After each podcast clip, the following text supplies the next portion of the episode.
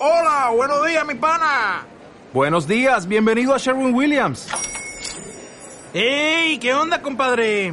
¿Qué onda? Ya tengo lista la pintura que ordenaste en el ProPlus app. Con más de 6.000 representantes en nuestras tiendas listos para atenderte en tu idioma y beneficios para contratistas que encontrarás en aliadopro.com. En Sherwin Williams somos el aliado del PRO. Vamos, Doc, Dick, ¿qué está ocurriendo? ¿Dónde estamos? ¿Cuándo estamos? Vamos a descender en Hill Valley, California, a las 4.29 de la tarde del miércoles 21 de octubre del año 2015.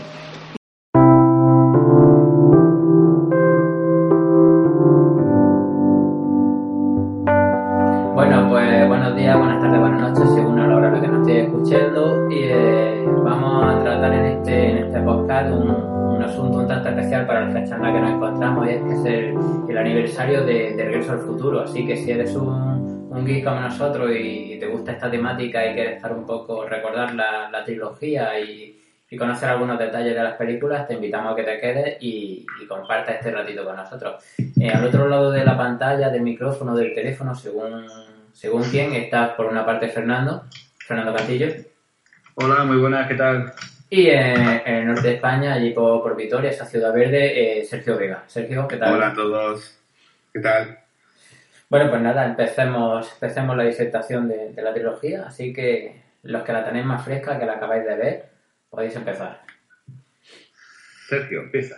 Bueno, pues yo hay que decir que bueno que, que es una trilogía que me encanta porque porque ya tiene 30 años desde que se estrenó desde que se estrenó creo que no sé si es la primera o la segunda la fecha creo que me falla creo que es la segunda No, la primera. o la primera ese perdón El 3 de julio del 85 se estrenó. y, y eh, no es un clásico yo creo que no pasa de moda ahora está está vuelto a la actualidad porque el día 21 es el aniversario, bueno, es cuando Marty McFly en teoría viaja hasta nuestros días y por eso vuelve el boom, pero, pero es una que ves dentro de cinco años y te va a gustar igual que la, que la primera vez que la viste. O sea, yo creo que es un, es un clásico y muy bien hecho, de los mejores hechos que hay hasta la, hasta la fecha. Efectivamente, yo que, bueno, ya sabéis que yo, pues claro, con, mi, con mi quinta, yo ya la primera ya la vi en el cine, que la verdad que no sé, en qué año en España, me imagino que uno o dos después. Y nada, es una película que veo pues cada, cada poco tiempo. Podemos, si queréis, empezar, porque no vamos a hablar de, de qué va la película y tal. ¿Cuál es de las tres partes para vosotros la preferida? ¿La que va al pasado, la que va al futuro y luego al pasado, la segunda, o la que va al oeste? Mm. Eh, A mí por lo menos la que, la que me gusta y la que me parece más icónica es la segunda. A mí va, me, me gusta más igual la primera, por el encanto, por, por ser la primera, por, por viajar a los 60, aunque era una época que ya habían vivido cuando se creó y era más fácil de hacer. No sé, creo que es como más la que más, con más cariño está hecha. Yo creo más detalles, más. Yo creo que sí. A mí me gusta más la primera. La segunda me gusta mucho más por todos los viajes en el tiempo que me encantan, pero, pero es la primera la que, la que me mete en el mundo y la que, la que más me ha, me ha gustado. Eh, ¿Y qué es lo que os gusta? Bueno, que los dos habéis dicho que os gusta más la primera. ¿Qué es lo que más os gusta de la primera? Aparte, como he dicho, Sergio, de los detalles y un poco la, la ambientación. ¿Qué es lo que os llama la atención de esa, de esa primera entrega? Quizás la originalidad o la frescura de que nadie se espera a lo mejor la historia y... El DeLorean. A todo el mundo yo creo que lo que más le gusta es el DeLorean. sea la peli que sea. Pero no sé, igual, igual es el primero, cómo se crea, porque se crea y, y un poco más contrarreloj, porque sí que es verdad que todas hay, hay una parte de contrarreloj de que si no hacen la misión, por así decirla, eh, es caos, es desastre, pero sí que es que si no, en la primera, que si no junta a sus padres, él no, o sea, es la que más corre peligro en su vida porque él no hubiera existido. Entonces, cómo va desapareciendo en el baile, cómo, no sé, a mí me gusta me mete más en acción, ¿entiendes? A mí, a mí me encanta. La, la, idea original es eh, una que, que todos hemos pensado alguna vez, ¿no? Como, como hijos y como padres. O sea, tú imagínate eh, ver a tus padres cuando, cuando eran unos chavalines a ver qué es lo que hacían. ¿sabes? O sea, ir a, ir a verles al instituto. o lo que es peor, que tus hijos vinieran a, supieran lo que hacías tú en el instituto, ¿sabes? Y es una idea genial. El- la segunda está muchísimo mejor trabajada por todo, por- pa- para intentar evitar las paradojas en el tiempo y todo esto, pero la primera, la primera es que, no sé, eh, yo creo que me pasa como con otras sagas, como, como Terminator, por ejemplo. La segunda está muy bien, pero la primera es la que me metió en el mundo. Mm. Yo recuerdo, no, no sé si sea de la primera o de la segunda, porque ya hace un tiempo que las vi. Hay una escena que me, bueno, una escena, un- una parte de la trama que me llama atención es cuando la madre de, de Marty McFly se enamora de, de él, no sabiendo Sí, que era su hijo, la primera, no sabiendo que era su hijo y él tiene que hacer que se, que quien salga con el padre. Entonces esa Claro. parte me, me resultó bastante simpática y no sé, curiosa a la hora de llevar eh, esa, eso al argumento de la película.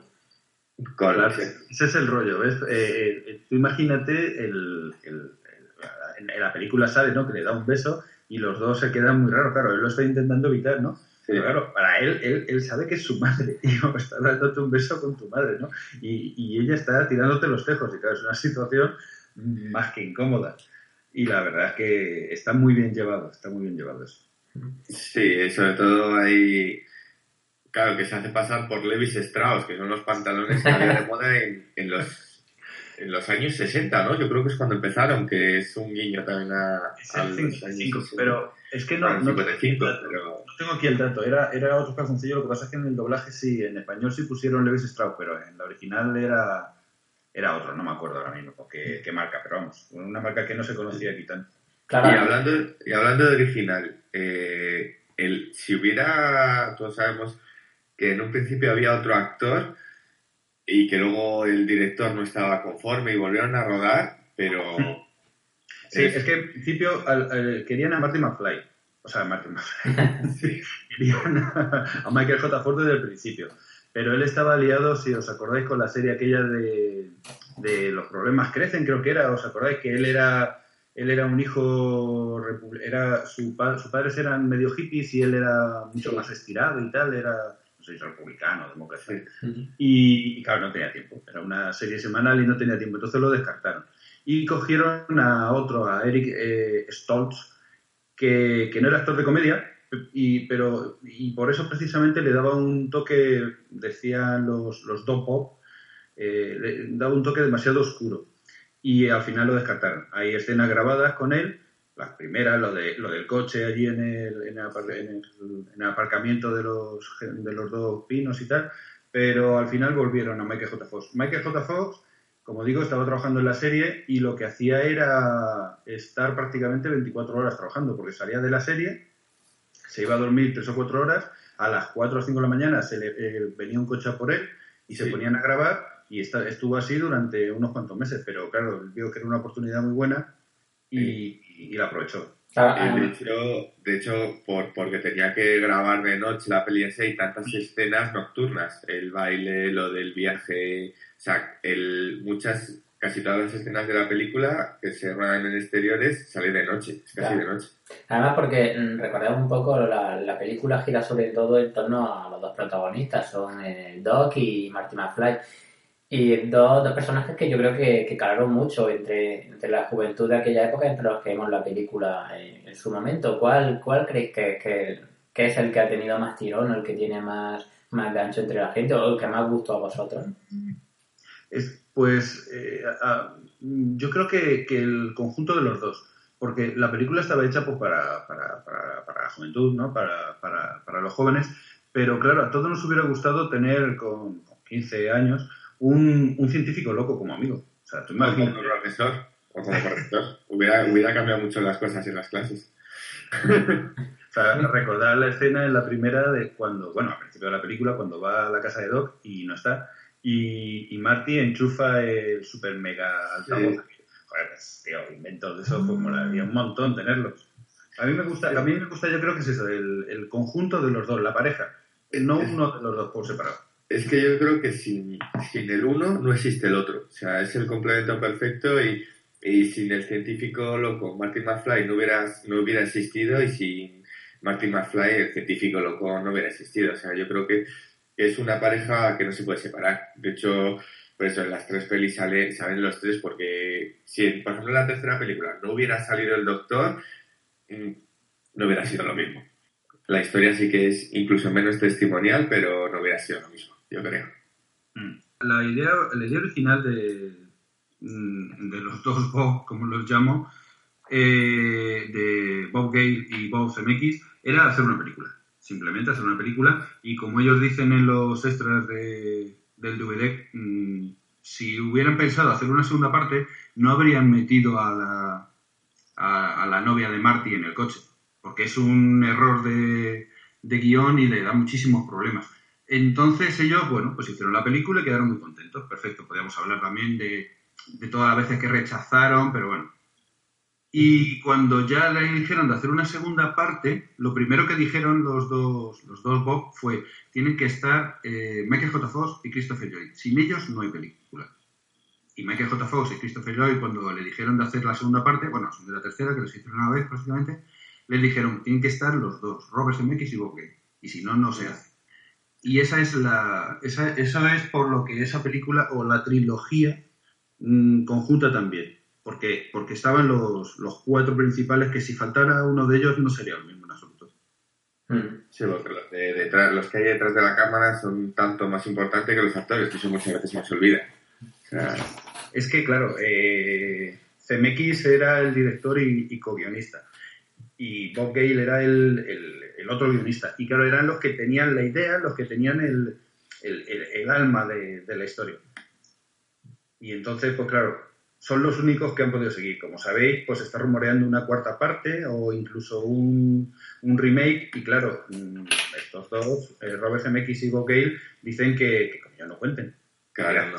Y, y, y, pues, y menos mal que mientras ellos estén vivos no se puede hacer. No, porque eh, pensar en una cuarta Sí. parte, eh, yo por ejemplo recuerdo a Indiana Jones y, el- y la, y la última parte, la de la calavera. Eh, Esa no existe. eh, claro, es cargarse, es cargarse una, una trilogía mítica, una, una Eso no existe, ¿eh? mítica, entonces eh, no, la verdad que, que mejor se quede quietecita, por lo menos yo creo que eso dejado que- mucho, ¿no? Es que hacer una cuarta parte sería quitar, o sea, deshacer todo el final de la tercera peli, porque en la tercera película el DeLorean se destruye con el tren. ¿Qué van a usar? El tren que usan para viajar del pasado del doctor con la mujer y... no. No, hombre, eh, por ahí no, se lo pueden inventar. Igual que han hecho el tren, pueden hacer otra, otra máquina diferente, ¿sabes? O sea, ahora con el tren, pues yo qué sé, pues en vez de venir al 85, va más al futuro y de allí hacen otra máquina diferente. O sea, eso sí sería. El rollo está en que si los guionistas no tienen ganas porque no se les ocurre una idea buena, pues mejor dejarlo así. Sí. Nada, un viaje al futuro sin el condensador de flujo no existe. No existe. Bueno, además hemos, hemos hablado de la primera un poco de, y de lo que ha gustado, pero la, la segunda, eh, la cantidad de iconos que se pueden extraer de ella, porque quizás yo creo que la segunda es la que más nos afecta en el sentido de que una parte de la trama está en la época en la que estamos viviendo actualmente y por ahora no hemos visto ni aeropatines, ni zapatillas que se abrochan solas, ni una gran cantidad de cosas que la verdad la película... Tengo, tengo- tengo una pequeña lista. Mira, tenemos eh, mm, robocordones, coches voladores, ropa autoajustable y autosecable. Eh, la meteorología es exacta como un reloj, mejor que, mejor que el tren. Tenemos el cine en 3D, Holomax. Bueno, eso sí, eso sí hay. Bueno, no, no, no, todavía no ha llegado. Aerorruedas. Eh, hay prismáticos, que eso sí lo hay, que te miden la distancia y tal cual, pero Sí. también te miden, en, lo que estuve mirando era una coordenada en tres ejes. Entonces, no sé. Eh, pues eso. mm, Creo que el único invento que hay, el único invento son las videollamadas. Hace el Marty McFly ya mayor a su jefe y eso es lo único que se podría decir que Eh, existe. pero fijaros, fijaros, eh, a, a mí me gustó mucho la comida, la comida deshidratada, pero hay dos cosas que me llaman mucho la atención. Los fax, que ya no hay, claro, no hay fax. Y sobre todo, eh, lo que dice Doc, el mejor adelanto es que ya no hay abogados. Ahí eso ya sí, eso se lo tenemos que echar en cara a Doc. Nos mostró un futuro demasiado bonito.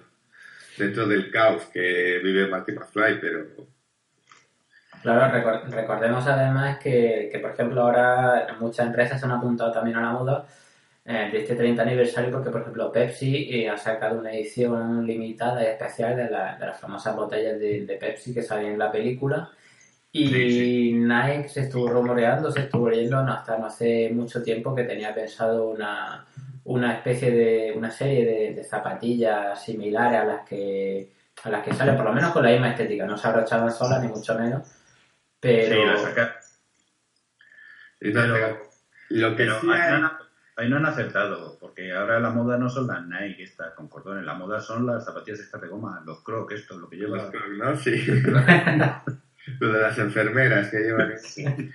Lo, lo que sí hay es el aeropatín, que decimos que no existe. Sí que una empresa en Barcelona Sí, ya sí. lo ha patentado, creo, y sí que es funcional. A ver, no puedes coger velocidad, pero sí que es funcional de que te deja, te deslizas en el aire, claro, son 20 minutos y van una pasta, pero pero, o sea, eso ya en teoría sí que hay. No está al gran público y pasarán 10 años hasta que llegue, pero bueno, eso ya también lo han acertado. mm, Hombre, y las gafas que lleva Doc en el futuro, en el 2015, eh, eh, podría, bueno, simplemente eso es una pantalla para, para ver datos. Podríamos Unas Google Glass, ¿no? Mezclar, compararlo un poco con la Google Glass y, y algunas así, la verdad es que, bueno, en Claro. ese sentido sí. claro, porque además, sí, Afortunadamente la ropa no es igual. No, afortunadamente no, tío. Una auto- autoajustable y que, y que se seque cuando te... No, cuando no, te- yo digo las pintas. Yo digo las Ah, pintas. no, la que- pinta, la pinta, joder, la pinta, macho. Por eso, afortunadamente. No. Lo único bueno de la, de la ropa que sacaron era los, los escotes, pero... Sí. Lo que pasa, yo recuerdo, me, a mí me hacía gracia la moda porque era una moda entre una mezcla de, o, o la película en general, la estética de en esa época, era una mezcla entre los años 60 y em, revivido en un futuro que, que sería el actual, no sé, me, me llamaba la atención eh, esa estética que le daban a la película y que le daba también un cierto encanto, no sé. Sí. Ah, y había otra cosa también que eso se me, se me había pasado. Eh, la, la forma de abrir las puertas, las casas, ¿os acordáis? Con la huella, sí. Un sensor- Un sensor biométrico, eso sí lo tenemos ya en los teléfonos. Eso lo tenemos ya, sí. Y en algunas puertas también, de estas alta seguridad y en empresas y eso también, también hay, pero, pero nada, todavía es un poco impensable. Mm. Y, y de la segunda, ¿qué, qué es lo que os llama la atención de la segunda entrega? ¿Qué es lo que, que os gusta más? Y os gusta menos, claro. A mí, bueno, menos mm, nada. A mí la verdad es que me gusta mucho. A mí me gusta, sobre todo, como he dicho antes, los viajes en el tiempo. A mí me encantan los viajes en el tiempo. Yo soy muy, como dicen en la tercera, yo soy muy de, de ciencia ficción, de Verne, yo soy muy de Julio Verne. Y aunque, aunque él no hiciera viajes en el tiempo, vamos, pero me encanta la ciencia ficción y los viajes en el tiempo es mi tema preferido. Y tal y como está eh, hecho eh, en la segunda película, como decía antes, para que no hubiera paradojas y para cómo se han inventado eh, las dos líneas alternativas e incluso una tercera y cómo lo explican, yo creo que es una manera genial y yo creo que es la mejor explicación de los viajes en el tiempo que hay en todo el, cine y prácticamente la literatura de ciencia ficción. Eh, parece mentira que, que no estuviera hecha esa idea a la vez que la primera, porque es que está todo cuadrado. O sea, eh, la- la- la- toda la secuencia en la que Marty vuelve a viajar otra vez al 55 y se encuentra con él mismo allí cuando está Sí. tocando y cuando salen todas las escenas del 55, es que es, es genial, o sea, es, es verlo desde otro punto de vista y, y cuadra perfectamente. Ahí, ahí los dos, los dos Bob tuvieron un- mucho trabajo de documentación para, para hacerlo bien. Claro. Sí, yo, yo es que sí, es que la segunda es, es redonda en sí, en que prácticamente no tiene fallos. Igual que, bueno, pues, cambio de actriz, por ejemplo, la novia en la primera creo que es otra actriz la que la, la interpreta, pero son muy, son algo parecidas. La manía que tiene Hollywood de que la madre siempre se parece al, o por ejemplo hace de la misma actriz de madre e hija, o de, no sé, es lo que digo, a ver, que, que no, que no, es- y es Hollywood, lo, es algo que lo usa en casi todas las series y pelis, no sé por qué, pero bueno. Y, y pero igual el, el futuro alternativo es lo que menos me gusta, el, el caos, o sea, porque es un futuro como apocalíptico, el que el malo tiene el almanaque, se hace rico, el padre muerto, no sé. Claro, es que es, que, es, que es lógico. Yo creo, eh, no recuerdo lo que, lo que, lo que dijeron los, los dos, eh, por qué se fueron a ese lado oscuro, pero yo creo que es una, es una idea muy buena. eh, la película, la primera, al principio, eh, ya por los años 80, al principio de los 80, eh, fue rechazada por todos los estudios porque era una película muy blanca. No querían una película tan blanca. El único que, que- le decía que estaba bien era Spielberg, que todavía no tenía el... bueno, Spielberg ya había producido, no recuerdo cuál primera película a CMX y había sido bastante desastre. Y entonces CMX dice que no quería volver a, a engancharlo otra vez porque si tiene dos, dos, dos fracasos, pues era malo para, para, para Spielberg, no para, no para él nada más. Entonces fue, ya digo, en toda, incluso en Disney, le dijeron que era una película demasiado blanca, que le faltaba un poquito de... Bueno, en Disney, en Disney lo que más le gust- lo que más les disgustó era el rollo del hijo y la madre, ¿no? Pero, claro, sí, eso no. Pero bueno, que en, en el resto de la, hasta que hasta que hizo CMX, eh, a ver, se me ha ido, bueno, hizo otra película, tuvo bastante éxito, entonces ya sí le quisieron coger el guion y entonces CMX dijo, no, mira, ahora que me lo queréis coger, se lo voy a llevar a, Spielberg, que es el único que me ha apoyado desde el principio. Pero lo que digo, esta película era muy blanca. Entonces dijeron, vamos a hacer la segunda, venga, vamos a hacer la segunda, pero vamos a hacerla diferente. Con ese humor y tal, pero joder, es una película que da angustia. Toda la escena de, o sea, toda la, toda la fase del, del futuro ese negro apocalíptico, como dice Sergio, es que, es que, es que da miedo. Es que da mucho miedo. O sea, es una película que dice, joder, eh, claro, estás metido ahí en una comedia y dice, vale, te ríes un poco, pero. Y está muy bien hecho. Y, lo mejor es que no, no, no desentona con ese tono. Y con, con ese tono, con, con, con toda la historia que veníamos de, de la primera. Y es que luego se vuelve a los años 50 otra vez, al 55, con toda la luz y toda la inocencia, y es que sigue sin desentonar.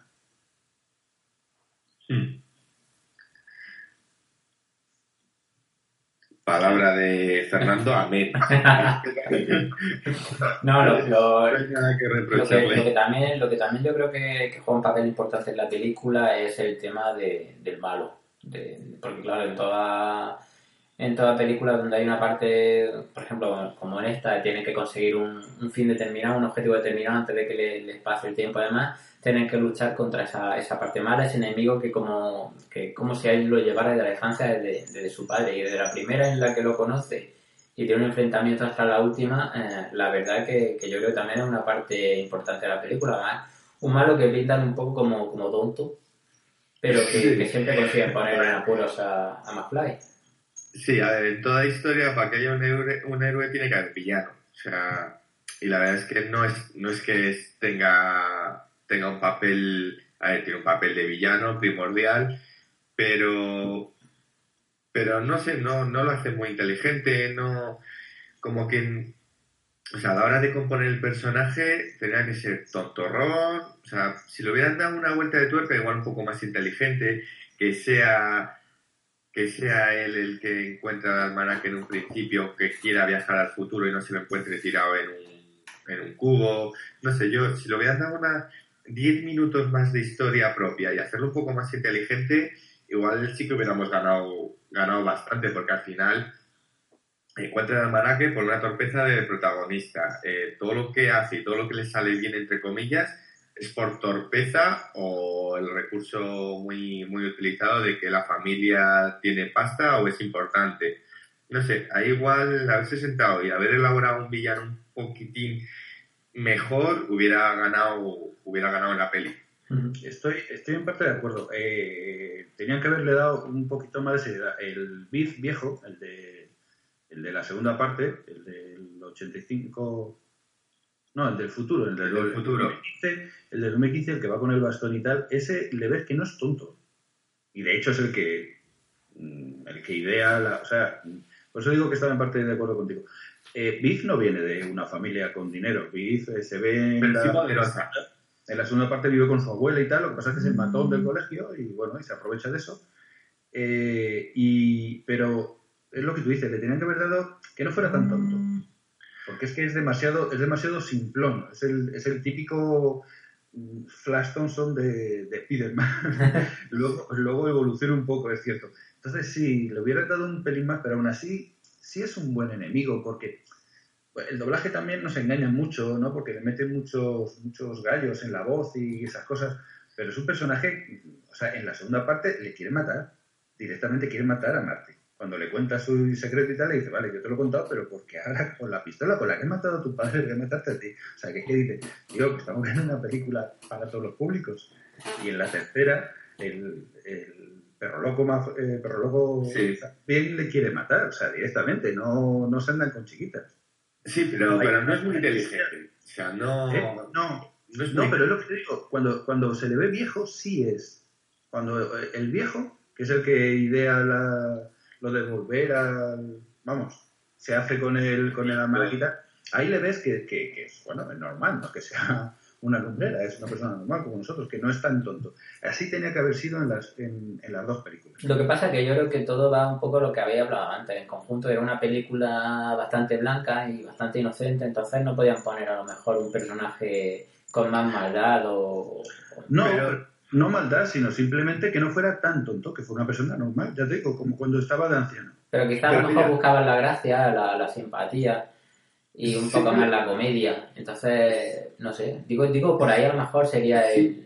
Yo creo que simplemente con darle enfocar, bueno, enfocar no, mostrar la historia de cuando él vuelve al pasado íntegra, o sea, que se monta en el coche, eh, ver cómo teclea los botones, viaja al pasado y lo que sea, esos dos o tres minutos más de metraje, igual sí que le hubieran dado un poquitín más de profundidad porque dices, mira, sí, ya lo iba a hacer porque es que se corta, es como que desaparece, se corta y luego sí que por una especie de flashback le, le muestra cómo le da el almanaque, pero, pero realmente no se ve cómo, cómo lo hace en tiempo real, entre comillas. Yo creo que si esa profundidad o que son dos o tres minutos más de metraje, tampoco, eh, tampoco hacía falta más.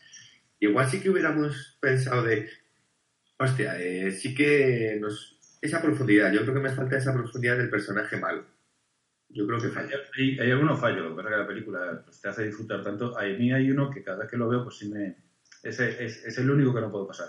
Cuando en la segunda eh, Marty recupera el almanaque y le persigue Biff en el coche por el túnel y Sí. Marty va en el aeropatín, que por cierto el túnel es el mismo que sale en ¿Quién engañó a Robert Rabbit?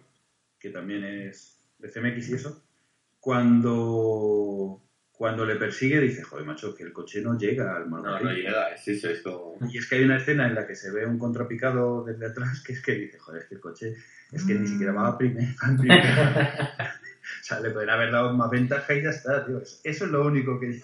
Porque hay otros fallitos, pero eso es lo único que, que me saca de, de la película un poquito. Pero es lo que te digo, me hace disfrutar tanto que es que no... que me da igual. No. Hemos hablado ya de, de la primera y la segunda y nos queda un poco comentar la, la tercera y que, que por ahora, o sea, falta como hemos dicho una cuarta o un, un remake de, de la película, de la, de la saga, es la, la que finaliza la, la historia. ¿Qué, qué podéis contarnos de la, de la segunda? ¿Qué os ha parecido? ¿Os gusta? ¿No os gusta? Pues, De la segunda, pues la a tercera. mí lo que más me gusta de la tercera es que sale el tráiler al final de la segunda. No sé si es ya unos montajes que se han hecho, ya que lo ves con el paso del tiempo, o realmente en el cine, cuando se proyectó en el 89 la segunda peli, ya pusieron el tráiler como de la tercera, o sea, que la grabaron las dos juntas. Ya, ya lo pusieron, te, Ya lo pusieron. Yo te, yo te lo puedo certificar. Yo recuerdo que yo iba ahí de listo, estábamos viendo la segunda ahí en el cine, aquí en Madrid, y yo le estaba diciendo allí a mis colegas, no, no, pues eh, van a hacer, están haciendo una, se- una tercera parte y tal, y ya verá, va a molar un montón, porque he leído yo, porque claro, chicos, en aquella época no había internet. Un momento, ¿verdad? Ah, no, nada. No había internet y entonces, claro, pues... eh, se- es que me, me acuerdo perfectamente. No, no, ya veréis, están haciendo ahora mismo ya la tercera parte y esto que pone continuará y ya te ponen el tráiler de la tercera. Digo, hostia, no, ya está hecha. Sí, sí. Yo, con mi palabra. Sí, yo es que, por ejemplo, a ver, sí que vuelven a una, a una época muy icona, en es- o sea, muy icónica en, en Estados Unidos, como es el oeste, que es donde se forjó y la tradición y todo. Pero igual es la más, si hablábamos de, de películas planas, igual es la más plana de todas, porque es la historia de amor, en este caso no es el protagonista principal, es, es Doc, la historia de amor, el personaje es igual, con la familia, es muy, no sé, mm, como que la más floja de las tres. Sí, efectivamente. Eh, estuvieron haciendo las, las dos películas, las hicieron en, en casi dos años. Sea, estaban y, y más o menos a, a la vez. eh, había dos unidades de montaje y, y la verdad, pues eso, pasaron casi dos años, prácticamente las hicieron, o sea, Peter Jackson con El Señor de los Anillos no fue el primero que Sí. hizo estas cosas. Matrix también la hicieron la segunda y la tercera a la vez. Y sí, y, y, y, y la película está bien. A mí me gustó mucho el, el- el final de la segunda, cuando ves que, que, que, que Doc desaparece, porque a veces no va a morir. Y, y la idea de que te llegue el otro con una carta desde 100 años antes, pues dice, joder, es, es una idea muy buena. Eso me recordó un poco como a una novela negra, ¿no? Como... Sí, es que, es que claro, es misterioso allí, y luego, Sí. pero enseguida, enseguida te ponen el, el tono de cachondeo y, y otra vez volvemos a ver eh, una escena que ya hemos visto, de hecho lo hemos visto dos veces, pero desde una tercera desde una tercera visión, cuando ya se va el coche, cuando está ahí tan contento Doc, que ya está recogiendo las cosas y vuelve a venir Marty. Claro, dice, Luego, ya en la tercera, ya cuando, eso es todo del final de la segunda. Cuando ya empieza la tercera, vemos la casa otra vez de, de Doc. Y claro, pues ya sabéis que hay muchos montajes que son eh, similares en las tres. Aquí se ve, como no hay tantos relojes como en la primera, pues se ve la televisión con mucho ruido y esas cosas, y que empieza a grabar. Y efectivamente la película es bastante plana. Eh, la historia de amor con de Doc, pues yo creo que sobra. Lo que ocurre es que ya la tenía pensada, por eso en la segunda dice, no, pues ahora me voy a dedicar a investigar el segundo misterio de- del universo, las mujeres. O sea, ya, ya lo tenían más que preparado, o sea, hicieron el guion de las dos a la vez. Y me gustó mucho, personalmente, que cogieran, que los conectaran con, con Julio Verne. Me gustó mucho la idea. Pero sobra esa historia, de amor. La verdad es que sobra mucho. Sobra sí, porque es que no- la mujer no aporta nada. eh, yo creo que sí que al final, pues al final, justo con el desenlace, la única protagonismo que tiene la mujer es que le ha dado prácticamente los hijos a Doc, porque más no, yo creo que más protagonistas no, no tiene. Entonces, no sé, así como en las otras pelis, la mujer sí que tenía un protagonismo, en la primera había sido la madre, en la segunda era la mujer, pero también a la vez era la mujer del padre, entonces tiene su propia historia, pero es que la tercera no, o sea, no aporta nada, pero bueno, tenían que rellenar yo creo que una hora. Y haberle puesto otra historia de amor al Marty McFly 100 años antes, pues no hubiera pegado, Claro. entonces también tenía que ser así. Pero es así, el villano también, lo único que, que hemos hablado antes, que le intenta matar a Marty McFly, es lo único que aporta, porque es más tonto casi que el perro loco, es más tonto casi que, que sus nietos, porque es, es así. Sí. Le venza con una simple... La, le- el recuerdo, el guiño a Clint Eastwood también está ahí, entonces, no sé, yo creo que han cogido Eso- muchas eso ideas. Eso sale ya anunciado en la segunda. Sí, sí, sale. También es una, una película que yo creo que depende también aquí. A lo mejor a los americanos les gusta nada, porque como te has dicho, es una época para ellos muy, muy remarcable, pero a mí por lo menos la- las películas del lejano oeste no son películas que me entusiasmen especialmente. Por lo tanto, esta en ese sentido no me, no me atrapó, no me, no me gustó demasiado.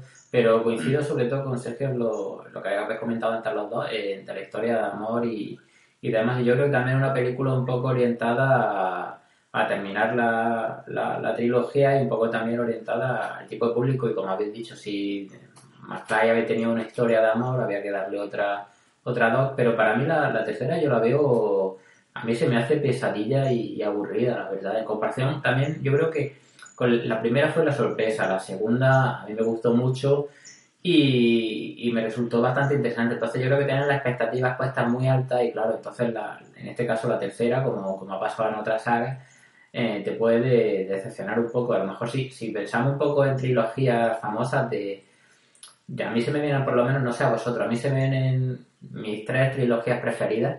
Es la de la, la Guerra de la Galaxia, la, la trilogía clásica y Indiana Jones. En, en ese caso, por ejemplo, la, las terceras partes me parecen muy muy buenas, pero en el caso de Regreso al Futuro quizás la tercera flojea un poco, por lo menos para mí, en ese sentido, que es la más aburrida. Sí, no, yo aburrida no la veo, lo que pasa es que sí, como dices, es que más plana.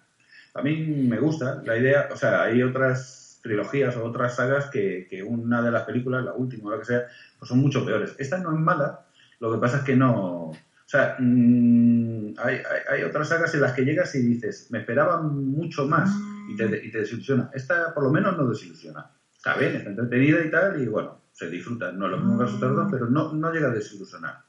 Sí, pero ya yo creo que es un, un error en el, en el guion, en, en la estrategia, porque la primera y la segunda tienes como, como un ritmo más trepidante.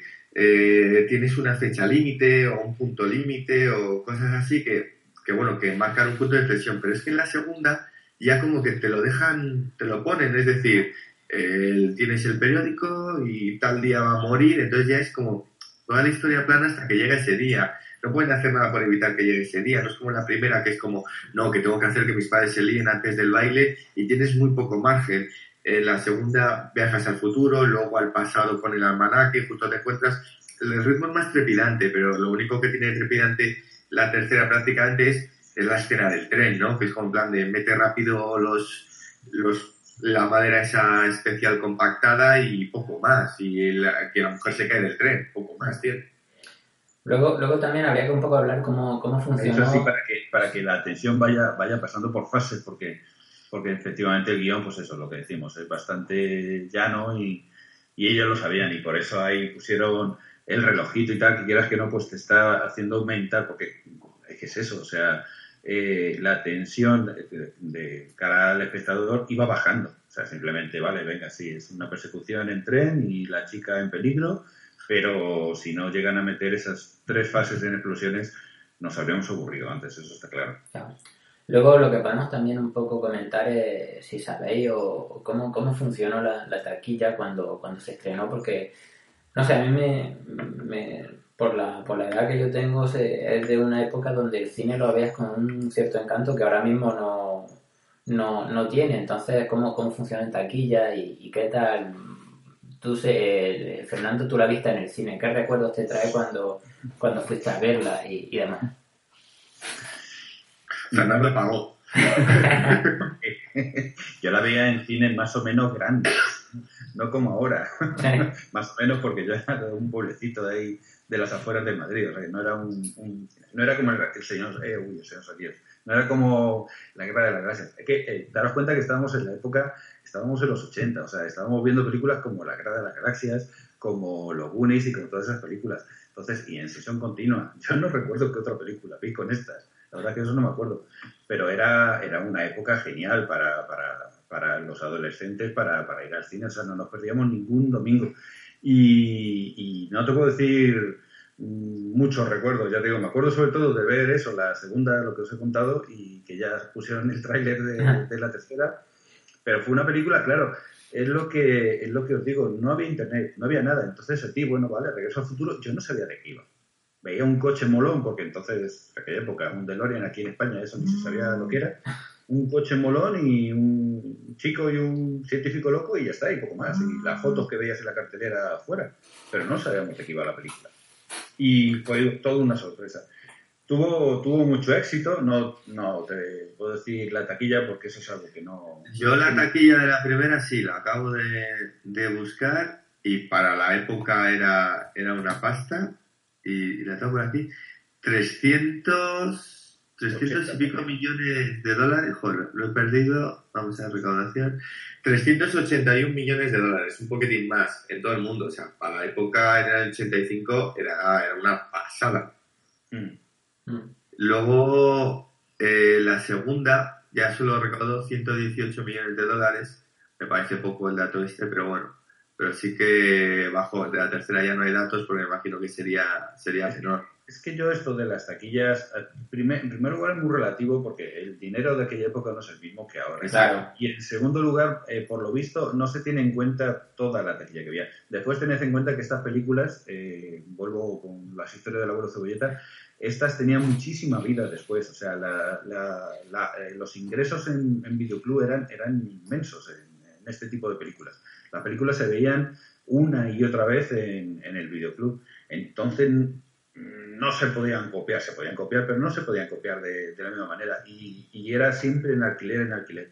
Entonces. Eh, eh, sí, sería mucho más. Ingreso, igual el, el doble. Estará registrado seguramente, pero yo por eso nunca, nunca tengo en cuenta eh, los ingresos, la taquilla de, la taquilla de las películas. Claro, a mí cuando, es una cosa que ya me llama la atención, cuando la gente habla de, de ingresos por taquilla, eh, no vale lo mismo una entrada de cine ahora que, que hace 15 años, entonces, entonces no, Hombre, no, no puedes comparar. Normalmente hacen una especie de, de paralelismo, ¿sabes? Para, para, para, para diferenciar el, el dinero de una época con, con la actual, pero aún así, por mucho que hagan, ya te digo, o sea, a mí no me sirve saber que se hicieron 380 millones de, de, de taquilla de una película. Solo me interesa, mm, me interesaría saberlo ahora mismo, porque dependiendo de lo que haga en taquilla, sabemos si habrá una segunda parte, ¿no? Pero es lo que te digo. Claro, porque eh, hemos hablado antes de, de, bueno, con el 30 aniversario hay una serie de, por todo lo que es inter- el internet más, más friki, eh, está circulando una serie de informaciones, además lanzamientos especiales. Eh, ¿Nos gustaría, no crees que sería una buena idea eh, que la volvieran a, a reestrenar en el cine, una versión eh, remasterizada, una versión arreglada o mejorada de, esa, de esas películas? Yo, yo creo que algún cine en Estados Unidos sí que lo hará. Algún cine nostálgico. Pero es, yo creo que sí, yo creo que en Estados Unidos algún cine lo hará y eso, pero es muy difícil, tal, con lo de internet ya es muy difícil estrenar una peli, una peli en el cine, como para decir a alguien joven, que es a quien tiene que enganchar, porque los, las personas como Fernando o yo, lo que sea, la ponen y, y voy de cabeza porque nos gusta. Pero Claro. reenganchar a la gente joven es decir, a ver, va a salir una peli que tiene 30 años, que no es ni nueva, y, y por lo que te vale el precio de cine hoy en día, por las tres pelis te las compras en Blu-ray en, en Amazon Italia. Es que No, es esta- muy difícil. Estas películas están hechas para eso, para, para, para disfrutar en plan nostalgia. O sea, ya te digo, es lo que hace Fenómena, que te pone películas de los 80 y vas a verla pues, para recordarlo y porque no lo mismo verlo en pantalla grande que en un, aunque sean 55 o 65 pulgadas en 4K en tu casa, no, no es lo mismo. Pero eso es para, no es para los nuevos, sino simplemente eso, para los que ya las vimos o las que las hemos visto en vídeo y nos apetece verla en salón. No, eh, por eso se pone un día o una semana para una cosa especial como este 30 aniversario y ya está, pero no para ponerla mucho tiempo. Pero yo creo que sí tendrían bastante. Recordad que hace un, bastantes años hicieron lo mismo con la primera trilogía de La Guerra de las Galaxias. Por eso, eh, o con Hombre. Tiburón me parece lo hicieron también.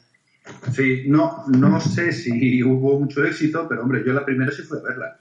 La las Galaxias sí fui a verla. Y, que es una tecnología que hoy en día, o sea, no ha pasado de moda, porque vale, puedes decir, los efectos especiales, alguien joven dirá, vaya mierda, vaya mierda, pero es que, ¿sabes? Son de los años 80. Hombre, Pero la historia, Los cromas de, de, del aeropatín, sobre todo, pues se nota mucho, es normal. Y lo bueno. que se nota mucho es que, mm, recordemos, o sea, Martin McFly viene al 21 de octubre del 2015 a las 4 y media de la tarde, y claro, pues no es igual. Es igual.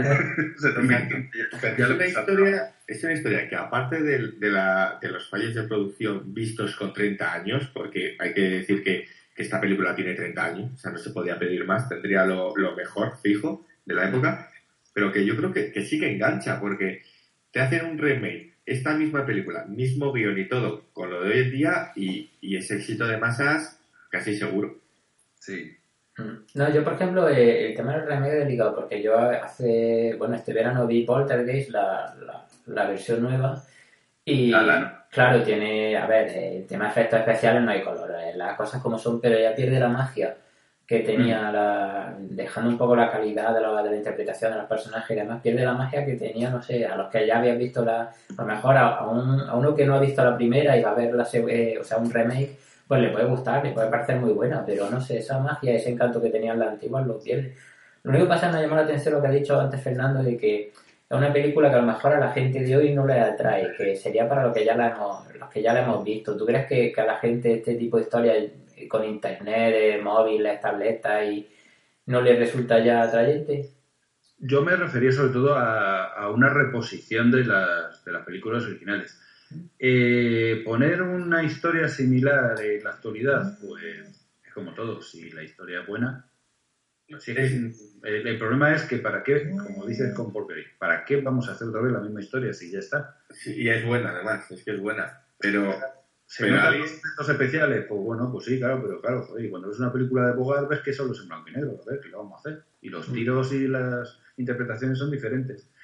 Yo creo que es que también el, el- el espectador ha cambiado o nos han hecho cambiar mucho. O sea, las películas ya no son como las de antes. Ahora, ahora en una película de acción, incluso, o de, de aventuras como esta, eh, no, no, no hay tiempo para explayarte. O sea, tienes que estar viendo explosiones constantemente. Sí.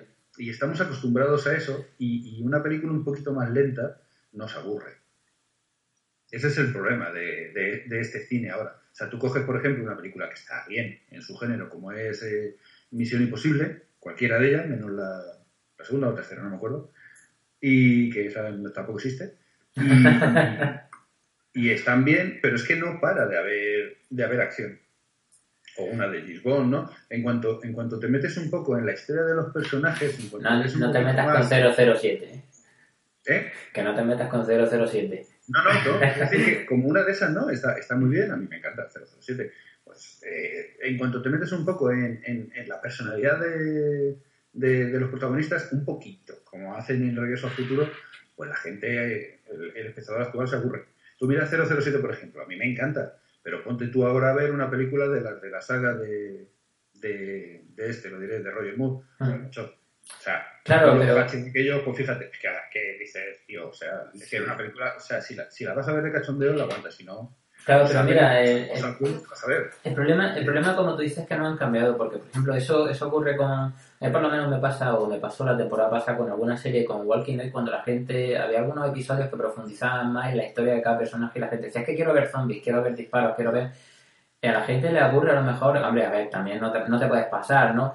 Pero yo creo que si profundizas, como has dicho, un poco más en la historia de un personaje, en la vida, en lo, en lo que piensa ese personaje, la gente quiere, quiere, quiere acción, quiere, quiere tensión y, y yo creo que a lo mejor en ese sentido, yo la última película que de verdad fui a ver al cine y me transmitió, bueno, eh, la de Mad Max, la última, es todo el rato tensión y, y acción, pero la última que yo vi y que me gustó y me trajo un poco recuerdos de los, de los 80, yo creo también porque era, era, la, era Super 8, la de Spielberg, y yo creo que porque tiene ese, ese aire nostálgico, por lo menos a mí me lo pareció de, de estas películas de las que estamos hablando. A mí, por ejemplo, me acuerdo de los Gremlin o no sé, tenían un algo que Esa- no tienen esa- ahora. Esa, está hecha, esa se nota que está hecha por un crío que vio las películas de. Bueno, es más joven que yo, pero vamos, por un crío que ha disfrutado de esas películas. Y por eso la produce también Spielberg, porque es una cosa que, que él haría. Pero tiene un toque diferente, tiene un toque más moderno. No, no, o sea, si se hace los Goonies ahora, no se haría de la misma manera. No. ¿Entiendes? No, no habría tanto diálogo.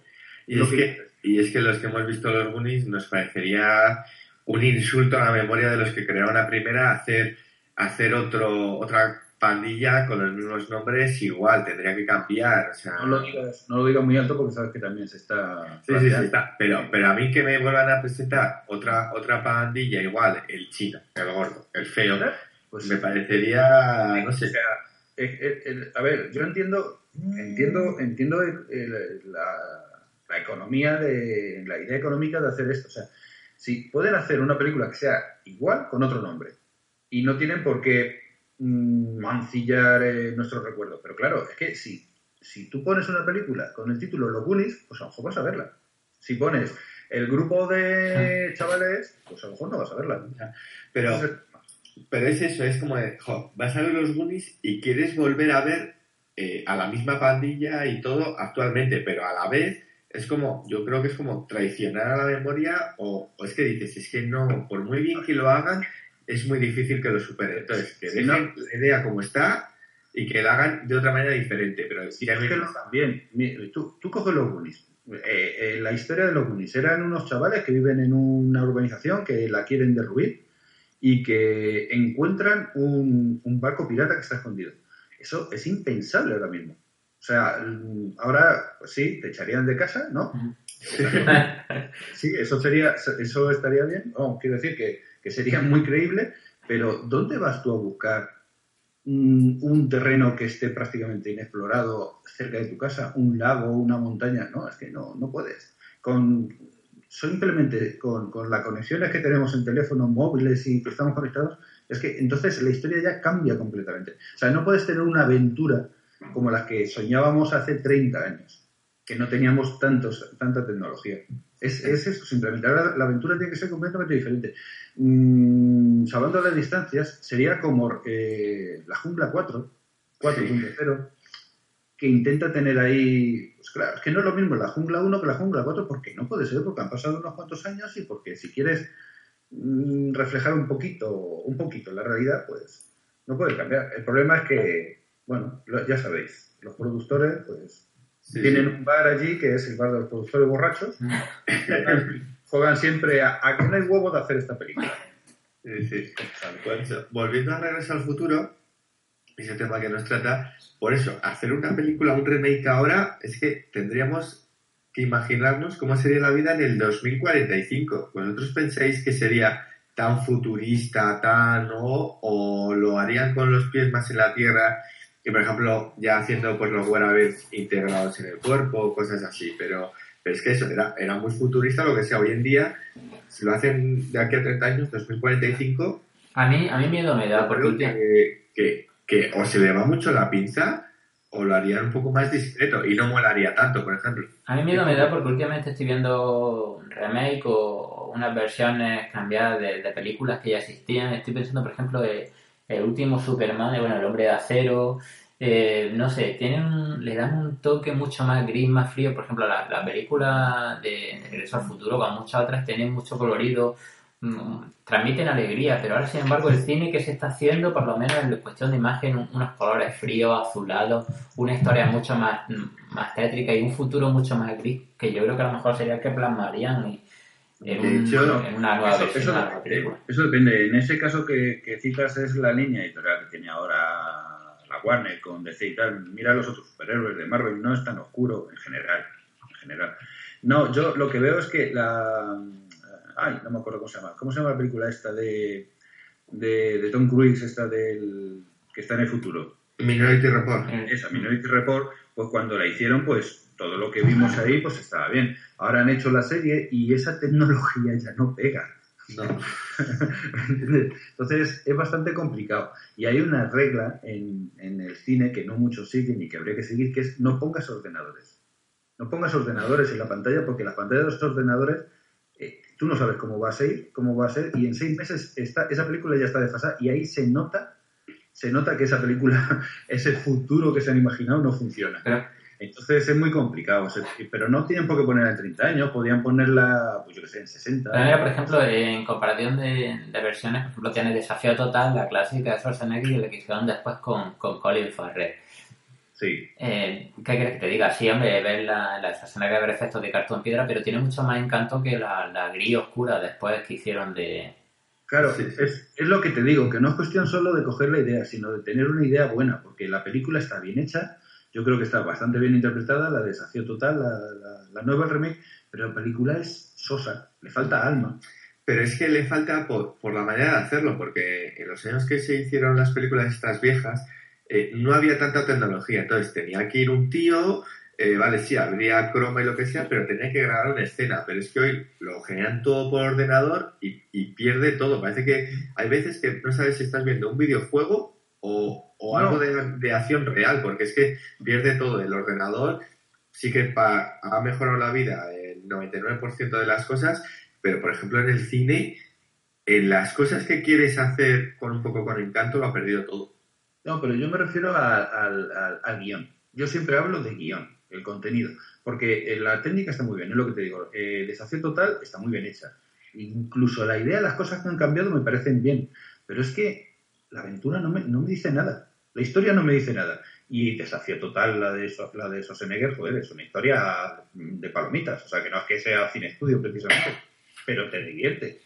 Te divierte y te mantiene en tensión. Luego ya están los efectos especiales, claro, pero es que por esa regla de tres es lo que digo antes de Bogart o las películas de Ray Harryhausen. Harryhausen. O sea, joder, tío, no las veríamos entonces. Mira, he buscado los, el box office de las películas y aquí viene desglosado un poquito. Regreso al futuro ganó, como ha dicho Sergio, 381 millones de dólares en todo el mundo y eh, el, el- el dinero que ganó en el mercado doméstico fueron 210 millones. Luego la segunda, eh, la primera fueron 381, como digo, la segunda fueron 331. Y la tercera, pues bueno, los fines de semana ganaron, porque claro, el primer fin de semana, eh, la de Regreso al Futuro fueron 11 millones, la segunda, como ya sabíamos lo que íbamos a ver, y no, pues eran 27 millones el primer fin de semana, y luego ya está el efecto que yo digo de las, de las sagas. Como tú has visto la segunda y, ya, y te ha gustado menos que la primera, pues la tercera, aunque sea buena, va a tener menos recaudación porque va a ir menos. Hasta que empiece el boca a boca. Mm. Sí, claro, no sé. Entonces ya es de semana. No recuerdo ahora algún ejemplo, pero hay películas que ha pasado eso, ¿no? Dice, la primera es, mm, bueno, ¿vale? La como te ha gustado, la segunda tiene una recaudación mayor, pero es peor. La segunda es peor. Y luego la tercera resulta que es muy buena, pero tiene una recaudación menor. Dice, claro, porque, joder, como la segunda te defraudó, pues no va a ser la tercera. Ese es el efecto, de, yo le llamo el efecto taquilla de las, de las trilogías. Bueno, en resumidas cuentas, lo podemos decir que, que para todo aquel que no lo haya visto, si es que hay alguien que no lo ha visto y no está escuchando, eh, que es muy recomendable. Bueno, No, no, vamos- no, que- que, que, le dé al pause al podcast, que se las vea, y luego que vuelva a, le- a ver el o sea, a oír el podcast desde el principio, porque si no, no va a entender mucho. Ya, ya- ya estamos al final del podcast, ya que, que vuelva al pasado. Yo, creo que poca, poca gente, así hablando en general, a ver, a no ser los niños pequeños de 10 o 12 años o lo que sea, pero es que con todas las veces que le han dado en la tele y es. el internet y todo, hay mucha gente, o sea, tiene que haber poca gente que no la haya visto que realmente se considere un amante del cine. O sea, hay No, gente que el cine eso, la pelea, pela y ¿eh? así, pero Yo conozco gente de 30 o cosas como eh, la Guerra de las Galaxias, ¿eh? Bien porque no le gusta el género, bien porque tal. Y gente que le gusta mucho la ciencia ficción, que hace poco me enteré que le encanta la ciencia ficción, pero que no ha visto clásicos. O sea, que no ha visto Alien. Y claro, es lo que le dice, pero vives en pecado mortal. O sea, no ves regreso al futuro. y, y claro, y ya una vez que lo ven, ¿ves? Es esa gente que sabe valorar el cine. Le gusta el cine actual, le gusta la ciencia ficción, y ven una película de hace 30 años y no se preocupa en, en- en el cartón piedra que se ve, sino en, en- cómo es lo que te transmite esa sí, película. y disfrutar de la peli. Claro, y la disfrutas. Y ves que dice, joder, es un peliculón. Sí. Es un película. Es una historia muy bien contada. Que sí, que vale, que se nota, ya te digo, el croma en eh, los aeropatines sobre todo y que el coche corre menos que, el monopatín. Vale. Pero la historia está muy bien contada. Está contada con un ritmo adecuado, sobre todo las dos primeras, y, te mantiene en tensión, te divierte y la puedes ver 400.000 veces porque te va a divertir. Claro, lo- esto lo que no, lo que estoy pensando, tendríamos que hacer un, un podcast que en el que habláramos de, de trilogías famosas, de sagas famosas, que la verdad eh, es que estoy pensando mientras está hablando Fernando y se me están viniendo a la cabeza una cantidad de trilogías que, que todos hemos visto y, o trilogías o cuatrilogías que ya tampoco se puede decir. Estoy, estoy de acuerdo. Yo, si queréis, bueno, iba a decir, mientras no hablemos del hobby, eh, pero bueno, también podemos hablar, porque lo puedo poner. Sí, yo también lo puedo poner, sobre, todo, y sobre todo la versión extendida. Ahí sí que se le puede dar. Pero mira, puedes hablar, puedes hablar del Padrino, por ejemplo. El Padrino es otra película, ves, igual la tercera es otro género, es otro. eh, le pasa como esta, eh, digamos, puedes, puedes verla, puedes disfrutarla un poco menos que las dos primeras, pero el conjunto de las tres películas es, es Sí. una obra maestra. De las Bueno, mejores del cine. Claro, la que hemos dicho, por ejemplo, cuando has José, comentado. Sí, Te tomamos la palabra, vamos a hablar de películas, series y trilogías. Pues, no pues sí, pues ya te digo, tienes Alien, tienes, tienes una cantidad de películas y de trilogía Indiana Jones. Indiana eh, Jones, que es trilogía. Sí, Sí. trilogía. Bueno. Luego hay una, hay una película. Hablaremos de las cuatro. Hay una película que, que yo recuerdo con mucho cariño. Bueno, son solo dos partes, aunque a mí la primera encantó, eran los Gremlins. Los Gremlins, yo sí, yo es indispensable. Esa es indispensable. Eh, Da, da para mucho juego la- el cine de esa época, la verdad, y para los que somos un poco más, más nostálgicos, da, da- Sí, hay alguien como yo que piensa que los famosos Furbies, estos que han tenido un montón de críos después, se basan en los Gremlins. Alguien que son clavados. Y es que digo, es que es un Gremlin. Estaban los Gremlins y, la, y el hermano malo de los Gremlins, que eran los Critters. Los, los Critters, sí. De esa luego hicieron algo, ¿no? De esa luego lo hicieron... Hay tres partes, me parece. Es que solo vi la primera. O, o otra otra película se veía en, bueno, eh, son dos, tres partes, pero la primera era buena, que era Noche de Miedo, la de Friday Night. Era... A mí, a mí ves, la segunda, yo la tercera no la vi, la segunda no me gustó nada. No, la segunda era mala, era La- mala. La, La segunda es la que sale como una vampira o una reina, que es una mujer, ¿no? Sí, Sí. Eh, sí. Esa la primera. La primera, la primera es magnífica, es una historia muy divertida y a la vez bastante, bastante terrorífica. Que hicieron un remake también. Con, Sí, de nuevo esa- con esa- Colin Farrell. Esa no lo he visto. Sí, pues no, no está muy mal, no está muy mal, salvando las distancias, es como la de Desafío Total, no está muy mal, pero bueno, que todo sea quedar para, No. para grabar un nuevo Yo, podcast. yo- yo no me niego a ver los remakes, lo que pasa es que bueno, hay mucho cine y mucha serie para ver. Yo, mira, Robocop, por ejemplo, la- el remake está bien. O sea, yo no lo tiraría por los suelos. No. Tiene, tiene, tiene sus cosas buenas. La verdad es que no es lo mismo que la primera, que, que la original, pero o sea, yo no, no me niego a ver remakes. Bueno, algunos sí. eh, ¿Cuál era? Esta de, de Hitchcock, la de Psicosis, esa no la he visto. Ni pienso verla, vamos, o sea, no, la- el remake, o sea, no. Además, como era plano por plano, pero a color, pues mira, o sea, es- es que creo que hay, que vale que, que Hollywood tenga que ganar dinero, son empresas y, y eso, pero yo creo que por ética profesional, ellos que se dedican al cine, hay cosas que no deberías tocar. O sea, algo, hay algo que es, está considerado una obra maestro, está muy bien hecho. No, no lo toques. Por ejemplo, hoy en día, El Señor de los Anillos está muy bien hecho. O sea, no, no me imagino que dentro de 10 años alguien diga, vamos a hacer un remake. Dices, ¿para qué? Ah, pero por ejemplo, mira, el King Kong de Peter Jackson no está mal, el remake que hizo de la... De la a mí no me disgusta, la verdad. ¿Cuál has dicho? King Kong. Lincoln. King Ah, Kong, King sí. Kong. El gorila, el... King Kong. Sí. Mm, no está mal, pero me sigue gustando más la primera, pues no sé, pues por, por- Por el encanto, igual, tiene más cariño, sí, no sé. Es, y fíjate los efectos especiales ahí, la película. Sí, sí. Bueno, la primera no. La, que me La de es Jessica Lange. la segunda. La primera no. No está mal, no está mal. La película, la de, la de Jackson, la verdad es que no está mal. Yo la veo demasiado demasiado espectáculo, demasiado grande y tal, ¿no? Pero, pero sí, es un remake que, bueno, que está, está bien. Es que mucha gente lo que dice, bueno, es que esta película de los años 30 es que ya no la ve el público actual, entonces dice, vamos a hacer un remake, y dice, bueno, vale. En algunos casos lo puedes entender. En Psicosis, por ejemplo, pues no. Tienes la televisada, ¿eh? La No tienes pasa es, que, televisada. es que no es, es que no es un remake, o sea, hicieron la película plano a plano, y dice, bueno, ¿para qué? O sea, dice, ¿para qué? Para Sí, no aporta nada, no... Claro. Pero Pues- oye, es que hay cosas que serían intocables. O sea, por ejemplo, esta de un remake, de la que estabas hablando, Regreso al futuro. Pues, ¿sabes? Si está bien hecha, no la toques, no... Claro, pero es lo que tú decías, es cuestión de dinero, o sea... Por- Porque es que eh, No, ya no es por el hecho de, de que la hagan bien o mal, es que tienen que hacerla muy, muy bien para que hoy en día esté a la altura de la 1 y de la 2.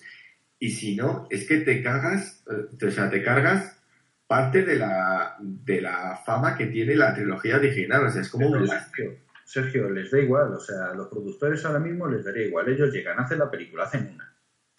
Y, y vamos a ir a verla en masa.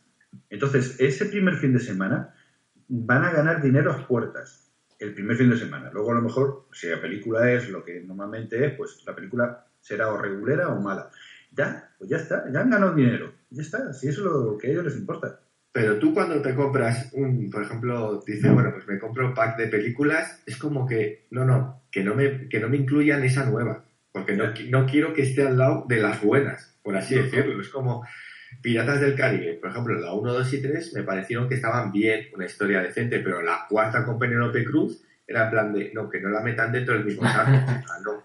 Porque No alargan mucho, al- alargan mucho el chicle y es muy difícil. Hay que ser, hay que tener muy buenas ideas para, para hacer cuatro o cinco películas de una misma historia. Es, Sí. es muy complicado. Sí, con Alien, Pero- con Alien pasa ¿Sí? también un poco igual. Bueno, la última no me, no me disgustó, la verdad. Pero, pero por ejemplo, la, me parece que era la cuarta. La cuarta me pareció un pestiño importante. Fue La que resucita, ¿no? La... Sí, me parece que fue la que está en una prisión. Una que es francesa, del director. Me parece que el director de Amelie, es que no me acuerdo cómo se llama Sí, ese porque la última sería la de Prometheus, ¿no? Sí, la Prometheus no me No, disgusta. Me- dentro de cabe, sabiendo lo que va a ver, oye, pues no está muy mal. Pero la cuarta, la de- me parece que era la cuarta, la que está en la prisión, la que resucita, la que sale Winona, no, Winona Ryder, no, Winona Ryder es, Esa, esa es esa la, es la tercera. Es la cuarta Esa la entonces. La cuarta me parece un pestiño Esa importante. es la tercera, la, de- la del planeta prisión. Sí, Eh, Alien Resurrección, ¿no? Creo que sí, pues sí, esa es. Eso sí puede ser. No sería las Alien, por ejemplo, son historias diferentes. O sea, Alien es una historia de terror. Aliens es una historia de, de acción, tío, de, de, de soldados, de marines. O sea, son cosas diferentes y las dos están muy bien en su género. Entonces, si vas por ahí, pues bueno, pues mira, si cada película haces una cosa diferente, pues bien. Mm, Es un mundo y te da muchas posibilidades. La verdad es que, pero bueno, pues nada, un día nos ponemos ahí a Sí. despotricar sobre todas estas. Sí. Pues, pues yo creo que ya está, queda claro que el día 21, vamos, de ser- mañana es 19, el miércoles, eh, a las 4 y media, eh, se supone que, que haríamos llegar en, en algún punto del planeta a ese, a ese DeLorean. Ah, eh, eh, lo diré, es ahí a Hill Valley. Ese es Hill Valley donde, donde aterriza. Pues, pues nada, si alguien, si alguien está por allí y se encuentra con... Hay, hay una quedada, hay una quedada. Una quedada, ¿no? Nos pilla un poco lejos a nosotros. Nos pilla un poco lejos, pero... Y, y habrá gente que en plan coña esté esperando ahí con cámaras de foto a ver si realmente llega. O sea, habrá gente Habrá mucha gente disfrazada, la verdad. o sea, en plan coña y... Pero esto, también es bonito, o sea, nos podemos reír lo que sea, pero es... A ver, yo por ejemplo soy el CMX, el director y uno de los guionistas, dices, he creado una historia que va más allá del tiempo, porque dice, está, está llevando, o sea, a 30 años. Seguramente no se imaginaba cuando estrenó la segunda parte que va a decir, mira, vas a tener a, a 20, 30 o 50 mil frikis esperando en, en el pueblo ese, bueno, en el barrio ese que has dicho, a la hora que has dicho y todo, a ver si aparece un coche que, que sabemos que no va a aparecer. Hombre, pues Hombre, sorprenderíamos. DeLorean, DeLorean habrá alguno, casi seguro, y lo habrá customizado. DeLorean seguro que, hay- que hay, pero es como decir, o sea, e- eso es, eso es el cine, o sea, que te cuenta algo más que, que, que ir y pagar y estar dos horas entretenido. O sea, cuando te cuenta una historia que, que lo que ha hecho CMX es pasa la barrera del tiempo, que es lo, que es lo realmente difícil. Claro, va al futuro y al pasado. ¿no? Pues bueno, chicos, eh, nos podemos ir despidiendo, eh, dejando a la gente eso lista para, para, para nuevos podcasts como, como los que hemos comentado de tema trilogía, sagas y, y remake y demás, y uno en el que podemos comentar la- las novedades de la cartelera de, de estos días y lo que se avecina para las navidades, que ya están, están más cerca. Sí, si tienen alguna sugerencia, que lo pongan en los comentarios. Sí, y hablaremos de ello. Somos unos expertos cinematográficos. y Bueno, yo lo dejaría en locos cinematográficos. Los expertos. Somos unos expertos en disfrutar del cine y las palomas. Eso sí, en disfrutarse. Pues, pues nada, desde, desde mi parte ya, ya me despido y bueno, y, y esperamos escucharnos en la siguiente entrega. Sí, vale. Bueno, como dice Marty McFly, qué fuerte. Sí, ¿no? Hasta luego, Doc. Yo me quedo con eso. Hasta luego.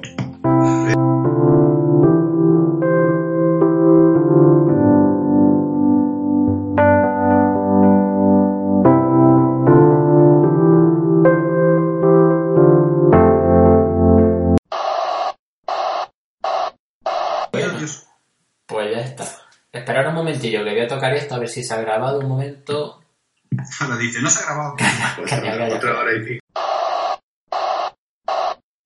Al final, mira, mira cómo se tapa José. Tiene frío, ¿eh? Eh. ¿Hace frío por el sur o qué? Joder, es que estoy resfriado también. Es que-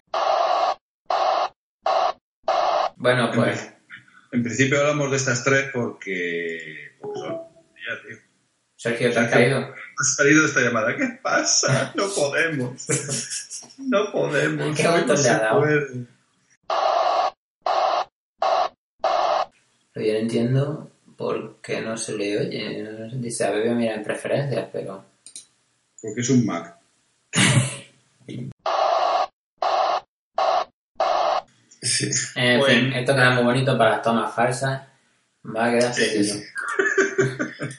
Joder, para tomas falsas, para... Las, las tomas falsas van a ser la grabación real, porque va a ser menos que lo que nos está costando. En fin, vamos al lío que si no... Eh, Doc, no hay bastante carretera para alcanzar los 140 por hora. ¿Carretera? A donde vamos no necesitamos carreteras.